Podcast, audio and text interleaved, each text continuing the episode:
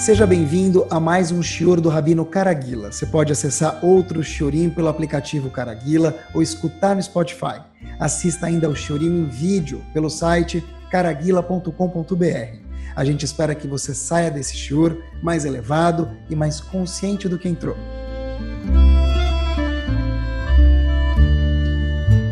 Muito boa noite.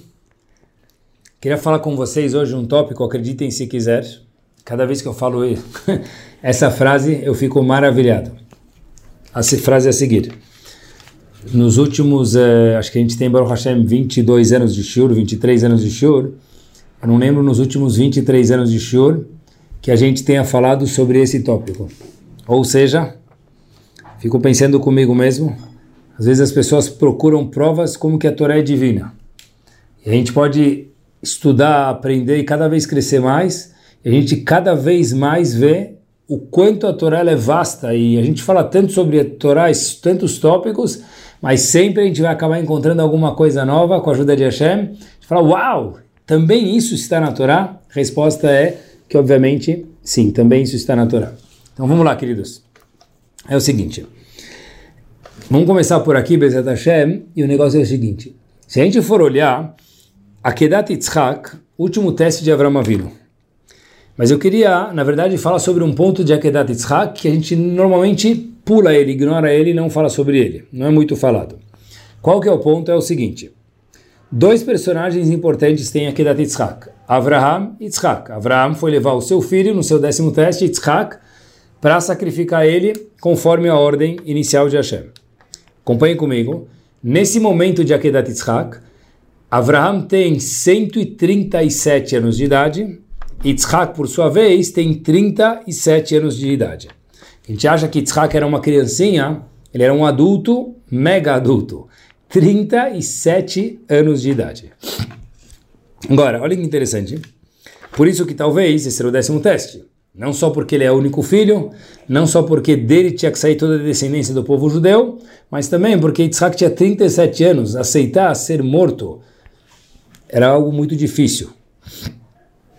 Depois disso, Avram Avinu passa o teste, ele chega no pódio, ele chega a ser número um da Forbes, igual tem Forbes aqui no mundo, espiritualmente falando, só para ilustrar, existe a revista Forbes Espiritual. Avram Avinu atinge o jackpot, a Forbes Espiritual Number One. Medalha de ouro. A gente fala para ele: Uau, você passou os 10 testes. Já em contrapartida, a gente sabe, a gente tem uma surpresa que aparece no Rumash. Olha que interessante.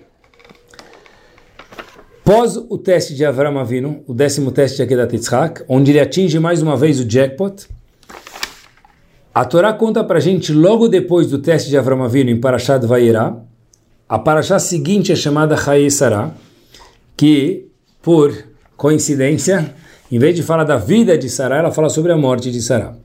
Então, a Kedat Yitzhak acontece, o próximo assunto grudado na Parashá qual que é? O falecimento de Sarah. E obviamente que Urashi já pergunta qual a relação entre um assunto e outro. Urashi diz para a gente algo curiosíssimo. Diz Urashi o seguinte: Quando Sarai escutou que Avram Avinu levou seu filho Yitzhak para Kedah, antes de contarem para ela que Yitzhak saiu ileso e no fim não foi sacrificado por Avram Avinu, só do fato dela escutar que o filho dela foi levado para Kedá, por Avram Avinu, ela na hora levou um susto e morreu. Ou seja, quando o Targum conta para gente, Jonathan Venuziel, que quem contou para Sarah que Tzhak estava sendo levado para o altar, o Satan, o Yetzerará. Mas de novo, a Torá conta para a gente sobre a Kedat Yitzhak, que Avram Avinu atingiu o jackpot depois de passar esse décimo teste, Yitzhak. Logo em seguinte desse teste, quem aparece é o falecimento de Sarah. Pergunta Rashi por quê. Então Rashi traz para a gente o seguinte, que o Yetzerá contou para Sarah que Avram Avinu foi levar seu filho para fazer a Kedah, e antes de ter a oportunidade de terminar de falar que ele foi poupado e não teve, não foi sacrificado de fato, ele passou o teste, Sará, já com essa notícia inicial, ela falece. Essa é relação entre o falecimento de Sará e Akedat Yitzhak, mais uma vez. Agora aqui, a pergunta gigante que existe, queridos, é o seguinte. Preste atenção. Quer dizer que Avram Avinu sobrepassou o teste chegou no number one da Forbes espiritual, porque ele passou o teste de Akedat Yitzhak. Sarah não aguentou o tranco, no português claro, e ela faleceu. Quando ela escutou que Sarah ia, que Avram ia levar o filho, e nesse ponto, antes de terminarem contar que ele saiu ileso, ela já morreu. Então a pergunta que tem é a seguinte: Avram Avinu foi, fez a Kedah, levou Yitzhak, demorou alguns dias, e ele conseguiu passar o teste. Sarah, em contrapartida, em uma frase de 10 segundos, contando para ela, ela nem participou de levar Yitzhak para o Mizbeach, de levar ele andar três dias, não participou de nada disso, ela joga de susto inicial, ela já falece. O problema com isso é o seguinte, por que Avram Avinu conseguiu passar o teste de verdade e Sarah não conseguiu nem escutar a notícia que durou 10 segundos e faleceu? E para fazer a pergunta um pouco mais forte, mais master, é o seguinte, queridos. Lá atrás, esse mesmo casal, Avram e Sarah, eles têm um dilema. Quando Yitzhak nasce, Ishmael também está vivo, ambos filhos de Avram Avinu. Sarah fala para Avram Avinu o seguinte, Avram, nós tivemos um filho agora, Yitzhak, já voltando um pouco na história mais uma vez. E esse filho está morando junto com Ishmael. Só que tem um problema. Ishmael faz idolatria, ele é má influência para Yitzhak. Mas Avram diz, tá, mas e daí? Os dois são meus filhos, eu não posso fazer nada. Sarah fala, olha, manda Ishmael fora de casa para ele não influenciar Yitzhak para o mal. Avram diz, olha, talvez vai acontecer o contrário. Talvez Yitzhak vai influenciar Ishmael para o bem. E fica nesse dilema. Até que Hashem intervém nessa argumentação saudável entre Abraão e Sarah Será que é melhor deixar ambos em casa, Yitzhak e Ismael morando na mesma casa, apesar de Ismael ser uma má influência? Ou não? Manda de fato Ismael embora de casa, mas era filho de do Ia. Diz a Torá que deixar para a gente, frase famosa, um, um gol para as mulheres. Kol asher tomar elecha sará, shema bekolá. O que Sará te falar, Habib faça. Por quê? Ou seja, manda Ismael embora de casa, escuta a opinião dela, porque ela prevalece ante a sua Avram Avinu. Por quê? Diz Rashi em Parashat o que quer dizer escuta a voz de Sarah? Bekol Ruach HaKodesh Sheba. Escuta, porque o que ela está falando para você é uma voz divina, é uma profecia. Irashi faz uma observação aqui gigante. Lamad, daqui a gente aprende, Sheavram Tafel né? Sarah Beniviut, que Avraham ele era maior do que Sarah em relação à profecia, menor. Sarah, desculpem, Sarah era maior do que Avraham no, no que diz de profecia. Por quê? Porque Hashem falou: escuta Sarah, manda Ismael embora de casa, deixa Yitzhak viver sozinho para não ser influenciado por mal. Por quê? Porque a opinião de Sarah de mandar Ismael embora de casa prevalece Avraham vindo ante a sua. Por quê? Porque ela tem um nível maior de profecia. Se ela está falando isso, é porque a, a opinião dela é mais verdadeira do que a sua. Então a pergunta é a seguinte: se Sara era maior do que Avram Avinu em profecia, piorou mais ainda. Como é possível que Avram Avinu aguentou o teste de Akedat Yitzhak, e o teste demorou três dias, ele andou com o filho, carregou o filho, colocou no Mizbeach, quer dizer, teve algum processo aí duradouro. Em contrapartida, Sarai escutou na hora que ele escuta a frase, Avram foi levar seu filho para o Misber, puf, ela já morre na hora. Não aguentou nem 20 segundos. E a pergunta é, como que isso é possível? Ela era maior até do que Avram vindo em profecia. Então, se Avram vindo aguentou, pelo menos que ela aguentasse igual, se não que mais. Pergunta gigante. Queria ver com vocês hoje uma resposta que quem traz ela para a gente era Chaim Shmulevitz, no seu livro Sichot Musar. E eu queria depois aproveitar essa resposta e escorregar para o tópico do shiur de hoje, que é centrado nessa resposta. Como que Abraão Avinu aguentou e Sara não, ainda mais que será maior do que ele em profecia. É o seguinte. Diz Rav Chaim Shmulevitz o seguinte.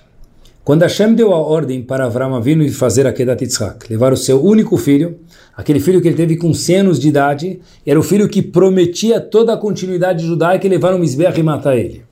E aí surgiu todas aquelas incógnitas. Espera aí, se eu matar meu filho, da onde vai sair o povo judeu?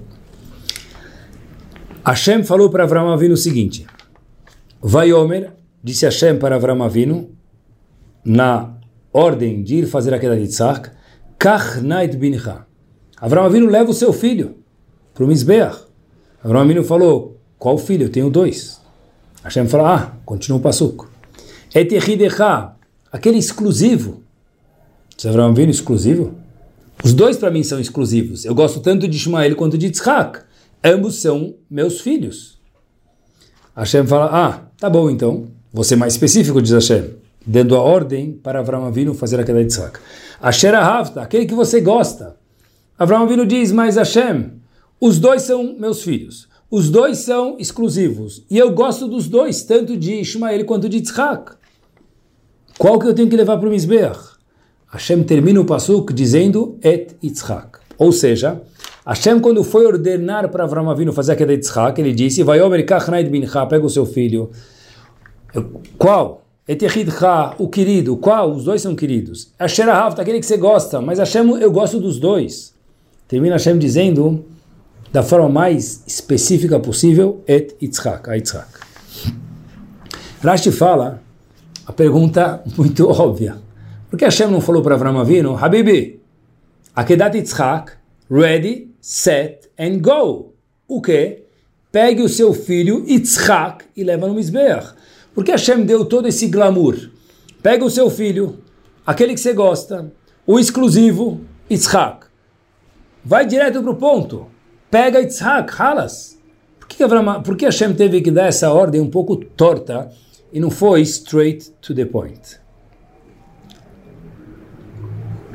Rashi responde isso para a gente e diz o seguinte: Shelo le arvevô pitom, para não pegar Avram Avinu de surpresa, vetizrach da'ato ala vetitaref, porque senão Avram Avinu ia perdeu o equilíbrio emocional, vamos chamar assim de alguma forma respeitosa, ante o gigante Avram Avinu, Vetitaref, diz Rashi, ele ia ficar, permitam a tradução, maluco, fora de si.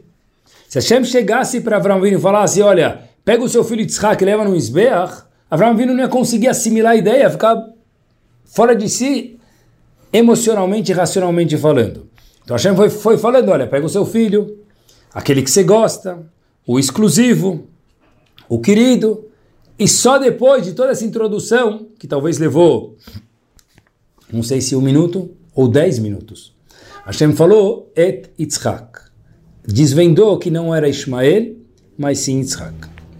Ou seja, o seguinte, Hashem foi dando a instrução difícil de Avram Avinu levar e matar o filho dele no Mizbeach, como a gente fala em árabe, shwaye shwaye. Slowly, slowly. Leat, leat. Devagarzinho. Step by step. Um passo por vez. Por quê?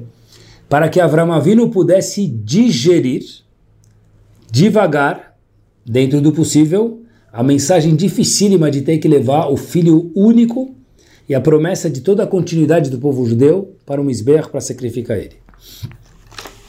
Por que isso? Disse Rashi, para ele se acoplando devagarzinho com a ideia e dentro do possível, apesar do teste ser gigante ainda mais uma vez, ir assimilando a ideia e se acostumando de alguma forma com ela. Agora, não perguntem, pessoal, prestem atenção. Ah, mas Avram Avinu, a Hashem manda, ele faz. Óbvio que Hashem mandou, ele fez. A gente sabe depois, antes a gente não sabia. Por quê? Porque se trata de um pai com um filho. E aprendam junto comigo uma coisa muito importante.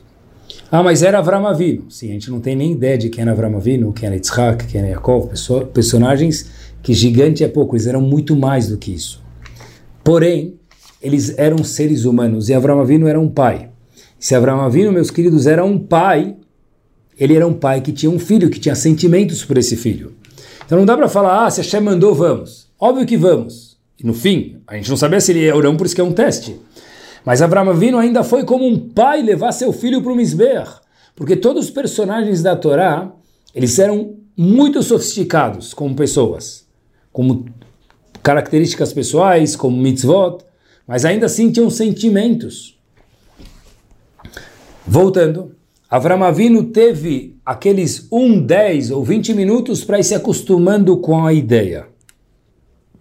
Agora, a nossa pergunta foi, como é possível que Avram Avinu conseguiu suportar a Kedat Yitzhak e Sarah, em contrapartida, que ela era maior do que Avram Avinu em profecia, como a gente provou há poucos minutos atrás.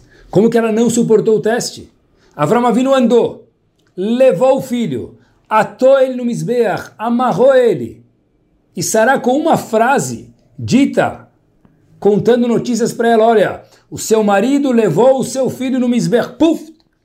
Nem isso aguentou e já direto faleceu ela era mais sofisticada do que Avram Vino, em profecia até.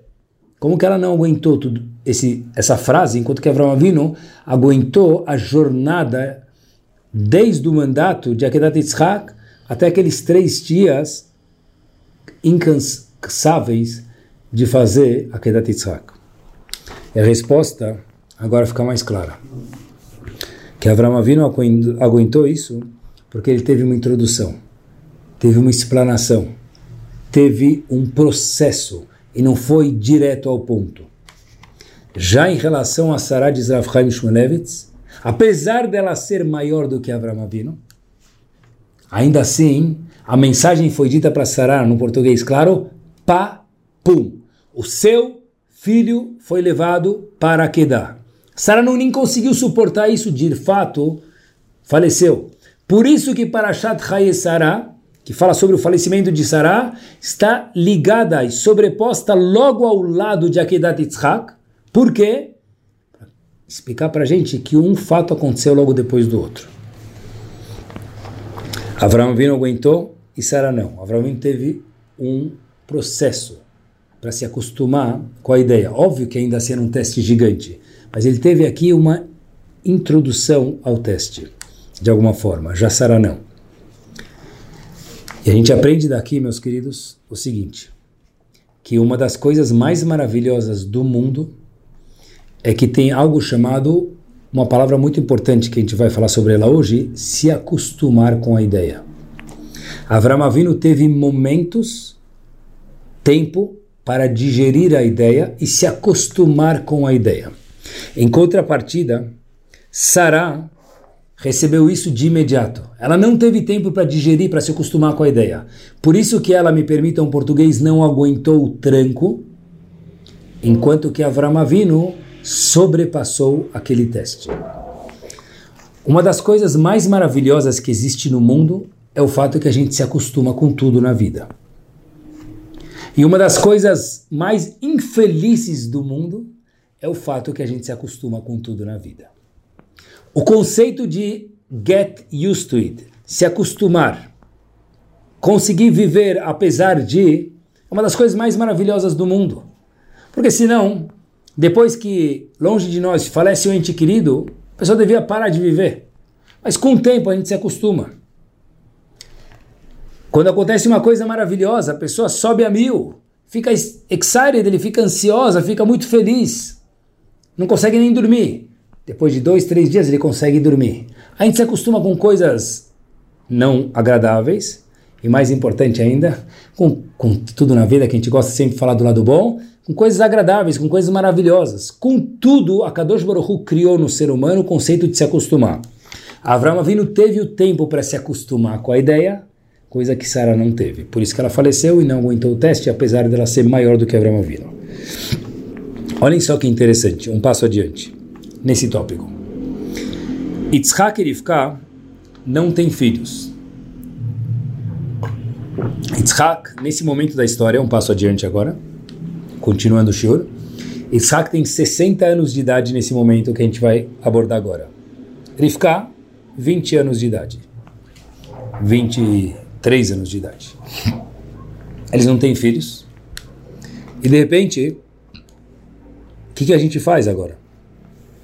Então, óbvio, eles perceberam que eles não eram capazes de ter filhos juntos. Tem algum problema de incompatibilidade aqui física. Então, o que, que eles fizeram? O povo judeu precisa continuar. Uma coisa curiosíssima que eles fizeram, eles foram fazer tefilá, foram rezar para Hashem. Mas eu queria falar para vocês por que, que foi curioso.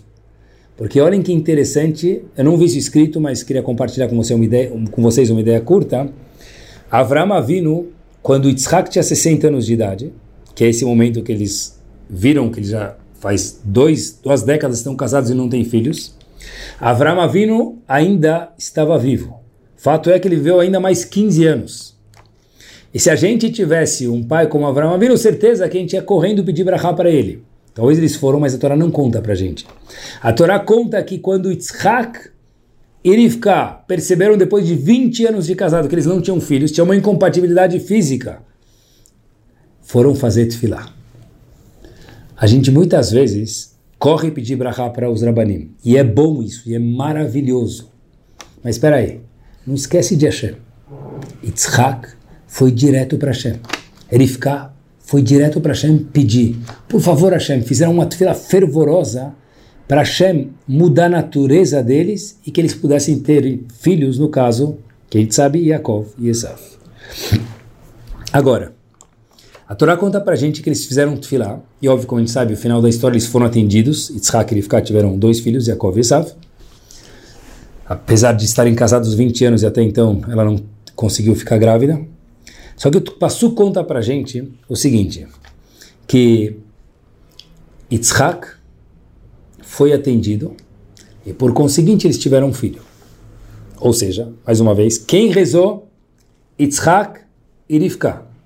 A tefila de ambos foi considerada, mas o que fez cócegas, no bom sentido em Hashem, e fez com que agora esse casal que não era compatível pudesse ter filhos, foi a tefilá de Yitzhak e não a de Rivka. Diz a Torá, vai ater lo. Hashem escutou Yitzhak. E a pergunta assustadora que tem aqui é a seguinte.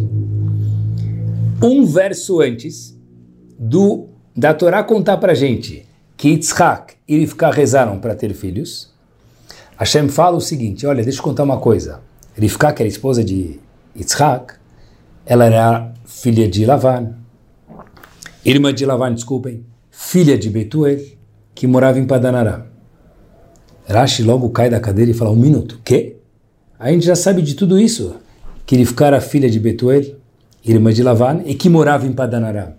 Por que você, Hashem, na Torá me conta tudo isso de novo? Diz Rashi, não, é para mostrar o louvor de Rivka que mesmo que ela era filha de uma pessoa muito mal intencionada, mesmo que ela era irmã de Lavani, que de branco só tinha o um nome, ele era a pessoa mais picareta que tinha no mundo, mesmo que ela veio de uma região chamada Padanaram, que todo mundo era vulgar, ela ainda assim, apesar desses três pontos, pai, irmão e local, que não ajudavam, eram completamente contra valores, ela saiu uma menina maravilhosa. Valores maravilhosos, e como a gente sabe que foi uma das imaot. E logo o seguinte fala que eles foram rezar para ter filhos e Hashem respondeu a quem? Yitzhak e não Rivka. A pergunta é a seguinte, se o passuco acabou de elogiar Rivka, falar que ela saiu da lama e virou uma princesa, então, por que a tefila dela não foi mais forte que a de Yitzhak?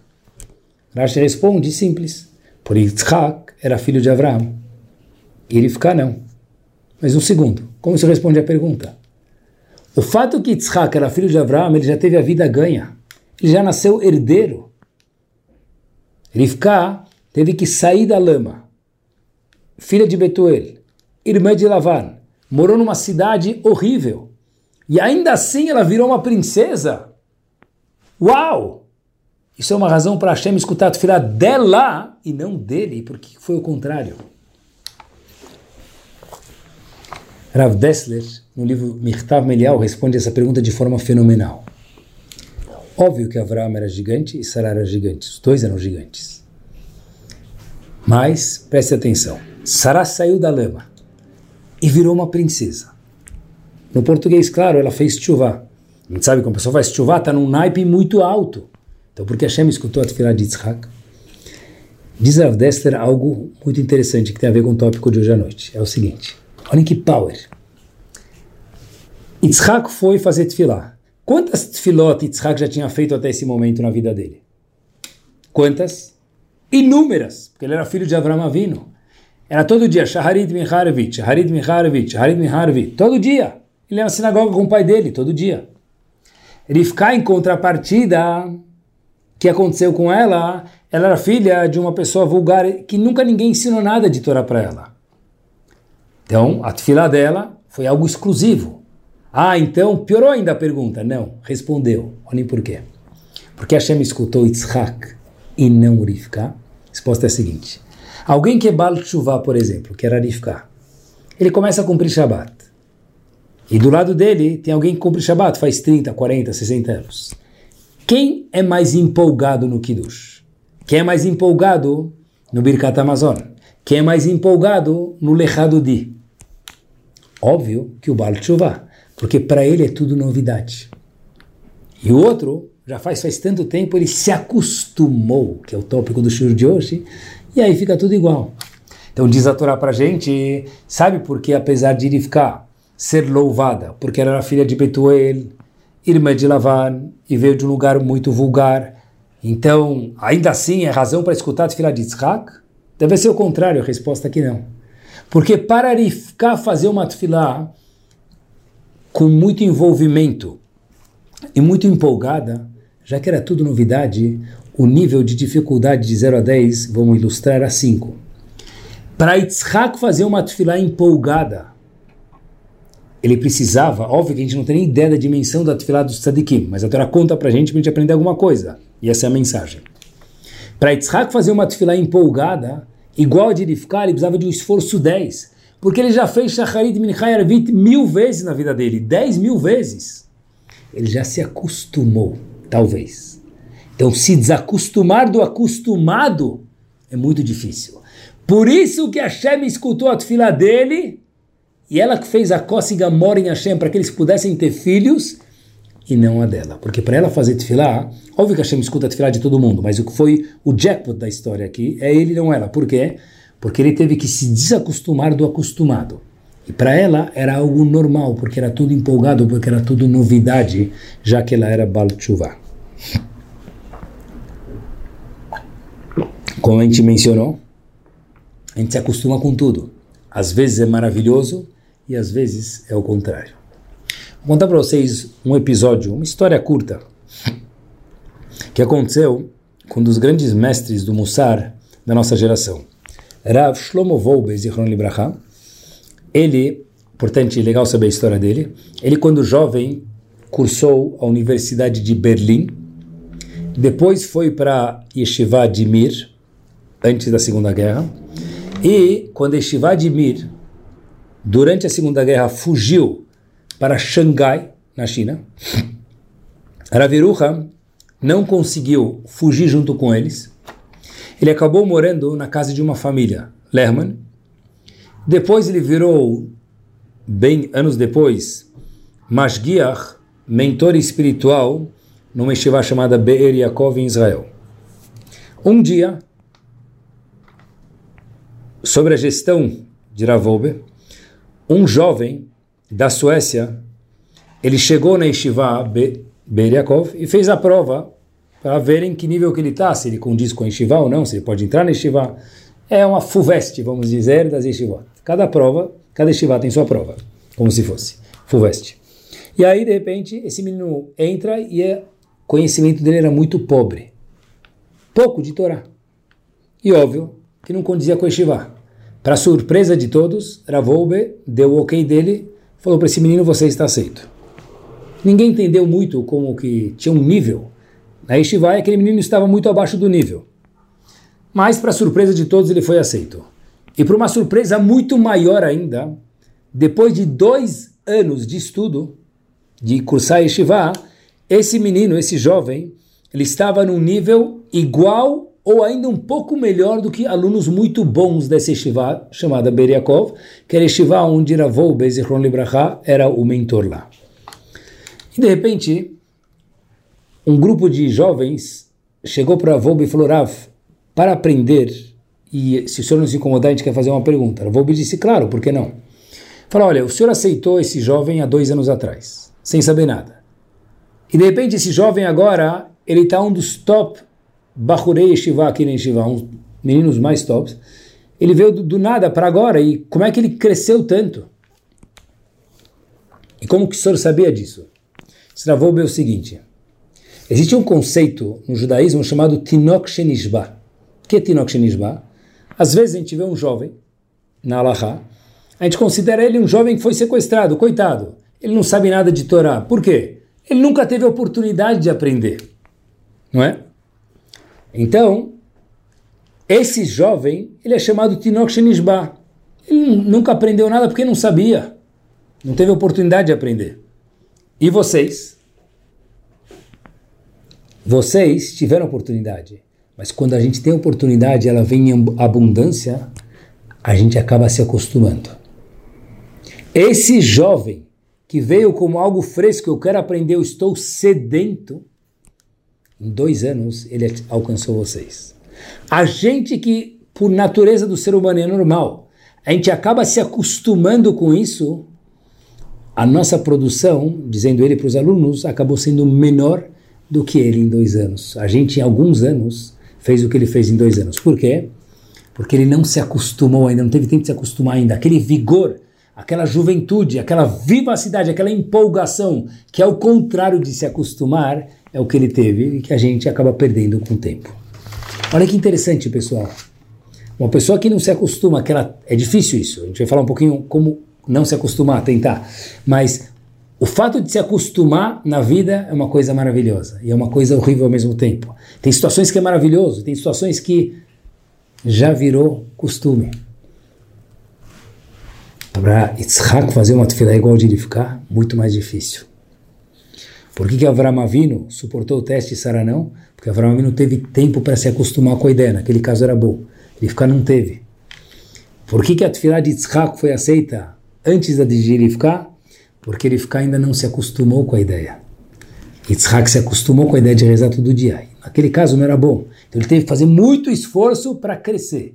Por isso que a tefilá dele foi aceita em cima. Se acostumar é maravilhoso. E se acostumar é horrível, dependendo da situação. Não é fácil, pessoal. Todos os dias, Shacharit Mincharavit, são três rezas por dia. Difícil demais, queridos, é muito difícil. E ainda rezar com empolgação é de domingo a domingo, não tem break. Todos os dias tefilin, quando não tem tefilin, é Shabbat, a reza é longa. E se a gente for olhar o calendário judaico, sendo sincero, vai, Purim, Pesach, Shavuot, Rosh Hashanah, Kippur, Bibi, Hanukkah, todo mês tem alguma coisa, quase todo mês. O calendário termina uma festa, já vem outra, já se prepara para outra. A gente acaba se acostumando. É bom e é nada bom. Fiquei pensando uma frase, eu já escutei em inglês, aquela famosa frase, no news, good news. Todo mundo já escutou ela. Olha, se a pessoa não tem novidade é porque está tudo bem, good news, bom, é bom. Fiquei pensando hoje que eu acho que essa frase a gente podia aprender uma outra coisa no shiur. No news, bad news. Se não tem novidade, é bad, é ruim. Porque viver sem novidade, viver sem vigor é horrível. No news, bad news. Olhem como a gente tem que tomar cuidado para não se acostumar. O Hafetz Haim, quem era o Hafetz Haim? Gigante, gigante é pouco. Quantos livros, quantas alahot a gente bebe até hoje do do Hafetz Haim. Hafetz Haim morava numa cidade chamada Radin. Se a gente for procurar no Rav Google, é Radun, não Radin.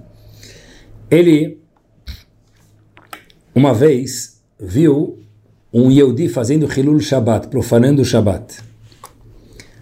Quando Hafetz Haim, viu isso, ele começou a murmurar algumas palavras. As pessoas que viram o Hafetz Haim murmurando aquelas palavras, o que ele está falando? Chegaram mais perto. e viram o Hafetz Haim falando o seguinte, fazer Hilul Shabbat é grave, fazer esse Hilul Shabbat é grave, fazer Hilul Shabbat é grave. Traduzindo, profanar o Shabbat é algo grave. Perguntaram para o Hafetz Haim, Rav, por que o senhor precisa falar isso? Quem mais do que o senhor sabe que fazer Hilul Shabbat é grave? O senhor escreveu um comentário gigante chamado Mishnah Berurah sobre Elachot Shabbat, extenso demais. Óbvio que fazer Hilul Shabbat é grave. Qual a necessidade de falar isso? Disse o Hafetz Haim, que gênio.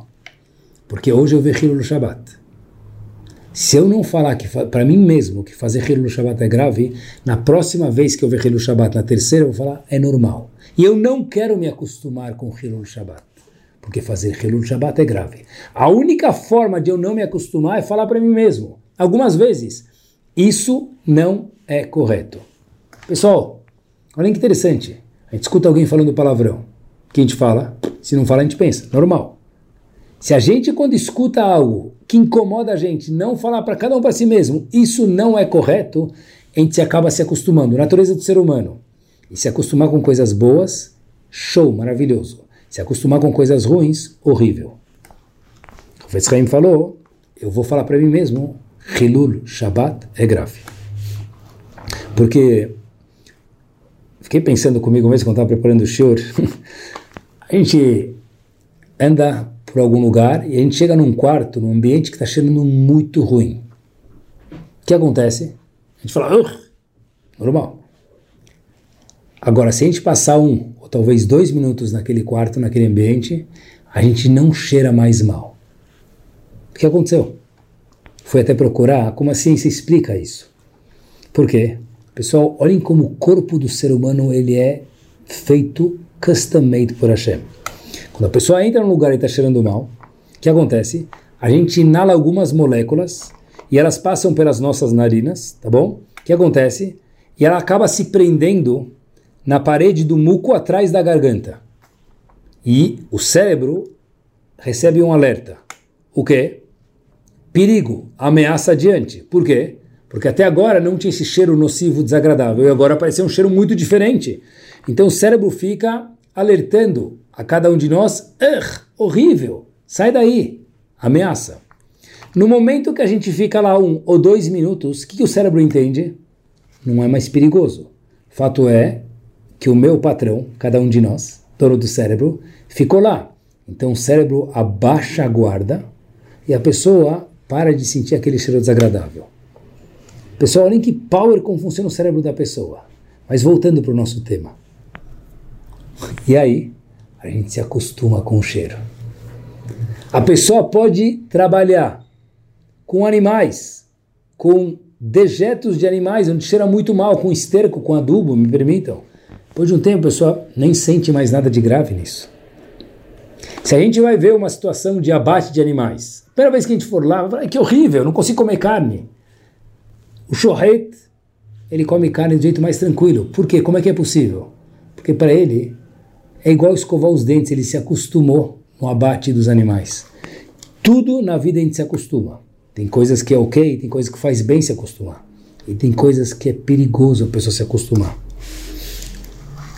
Quem de nós, quando abre o jornal de manhã e vê o assunto, uma manchete, político fulano do tal, partido tal, é pego desviando verbas do país. Eu acho que a gente nem arregala mais as sobrancelhas e nem levanta mais os ombros. Não chama atenção. Tá bom, mudou só a data, mas a notícia é a mesma. Mudou o nome e o valor, mas é repete a notícia. A gente se acostumou com ela. Fome em tal país. Guerra na Ucrânia. Tá bom. Mil dias, quinhentos dias. Tá bom, já sabe que tem guerra. Próximo. Não chama, nem, nem, nem dá tempo de ler isso porque nem chama a nossa atenção mais. Mas presta atenção, tem gente morrendo, é guerra. Na, relax, já passou. Por quê? A gente já sabe disso, já se acostumou. Avraham Avinu teve tempo para se acostumar, Sarah não teve. É normal da natureza do ser humano se acostumar. Agora, eu fico pensando comigo mesmo, pessoal, a gente anda na rua, a gente vê tantas coisas absurdas que pra gente já fala que já é normal. Eu fico, tenta imaginar se cada um de vocês, meus queridos, pegasse os bisavós de cada um de vocês e por um segundo fizesse Tchiatametim, ressurreição dos mortos, tá bom? Beleza. E aí, eles faz, faleceram, vou imaginar, faz 20 anos, não precisa ser muito longe, 20 anos atrás. Eles voltam para o planeta Terra, eles entram aqui, eles olham o que acontece nas ruas, eu acho que eles vão demorar de 10 a 20 segundos para desmaiar e querer voltar para onde eles estavam. Por quê? Que estranho que virou esse mundo. E a gente, para a gente é normal. Por quê? Porque eles saíram daqui faz 20 anos e pegaram um choque. A gente se acostumou com o cheiro. Às vezes o cheiro é bom e é maravilhoso isso, mas às vezes o cheiro é mau e é horrível isso. Se acostumar. A gente acaba nem percebendo que isso é grave. Olha que interessante. Tenta imaginar exemplos não só da nossa vida, da nossa mais particular, não só do mundo, mais particular a cada um de nós, nessa fase final do Shior. Olha que interessante, queridos. Eu acho que isso é verdade para nossa casa, para nossa pessoa, para nossa comunicação, para uma vida saudável ou não saudável. Olha que interessante. Quando a gente faz uma coisa duas, três, quatro vezes, a gente já se acostuma. É isso que a gente aprendeu hoje. Eu posso me acostumar com algo bom ou contrário. Tenta imaginar. Vamos dizer que a pessoa tem um costume de estudar todos os dias, de escutar um shiur a cada tanto tempo. Ele já se acostumou. Ele já não fala uau para isso. Ou ela já não fala mais uau para aquele costume. Agora olha que interessante. Esse é um costume maravilhoso e o se acostumar com isso é espetacular, porque já não viram mais nem uau por um lado, e aí já entrou na dinâmica semanal ou diária da pessoa. A pessoa, por exemplo, quando faz um costume bom, e ela se acostumou com isso, é maravilhoso, mas o lado negativo disso é que a pessoa às vezes precisa pegar e dar um tapinha nas costas dele ou dela. Cada Yehudi que hoje cumpre Shabbat, ele é um herói. É verdade.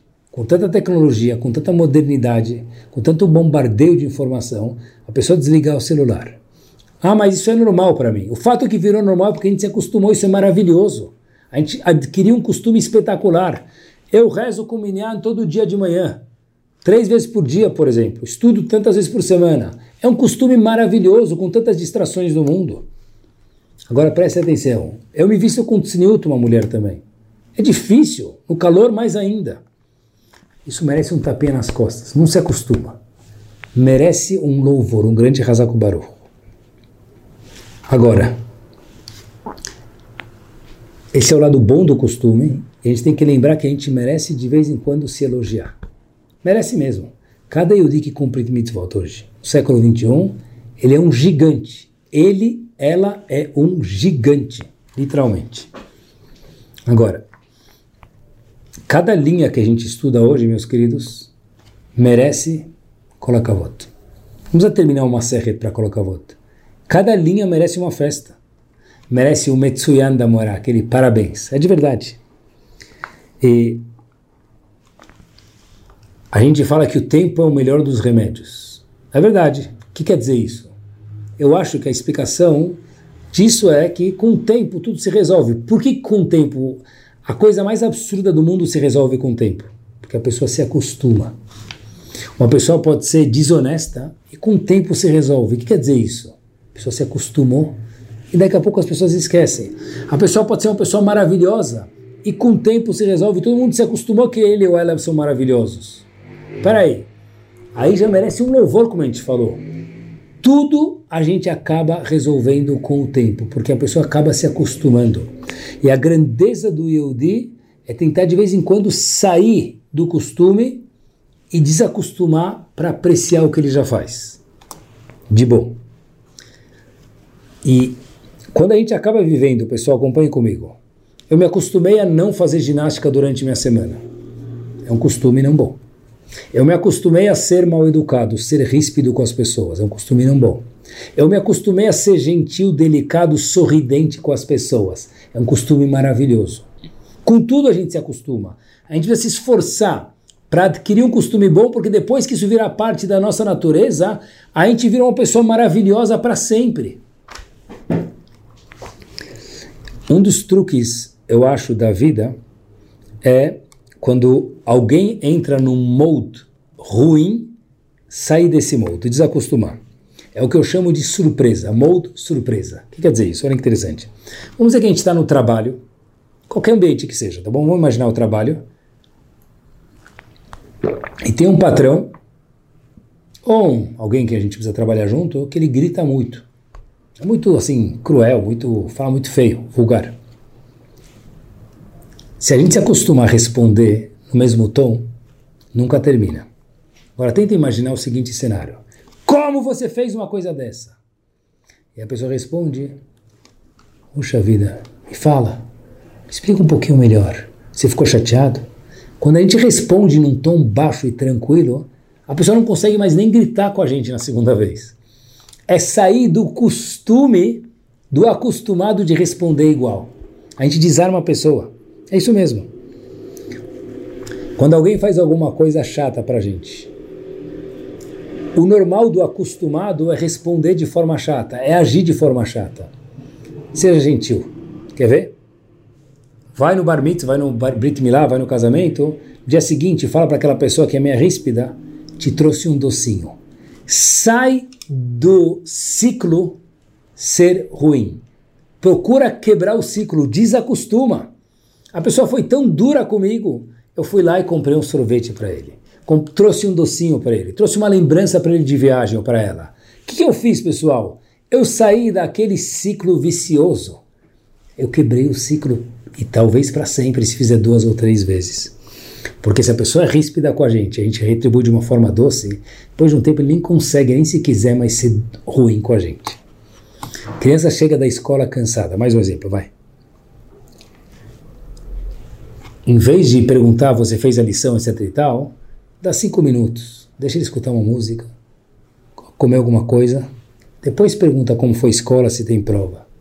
Mudar a rotina é a coisa mais maravilhosa. Quando chega a férias, o que acontece? Por que é tão gostoso? Porque muda a rotina. O problema é quando férias já é parte da rotina, que também não é bom. Mas sempre que a gente muda a rotina, a gente desacostuma, a gente sai daquela mesmice e a coisa fica maravilhosa. E, já que nós somos Eudim, eu queria pensar junto com vocês e arriscar um palpite nessa fase final, nesses minutos finais do Shior.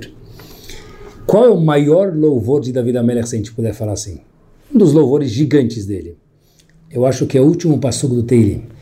O grande finale do Teilim, David Amelech fala o seguinte: Kol haneshama tehalelia aleluia. Último passugo do Teilim. Assim que David Amelech resolveu fazer o grande finale do Teilim. Qual a tradução desse passugo? Kol haneshama a cada respiração e respiração, Neshima, Agmara traduz, Tehalelia, eu vou louvar você, Hashem. Eu acho que este foi o maior louvor de David Amelech.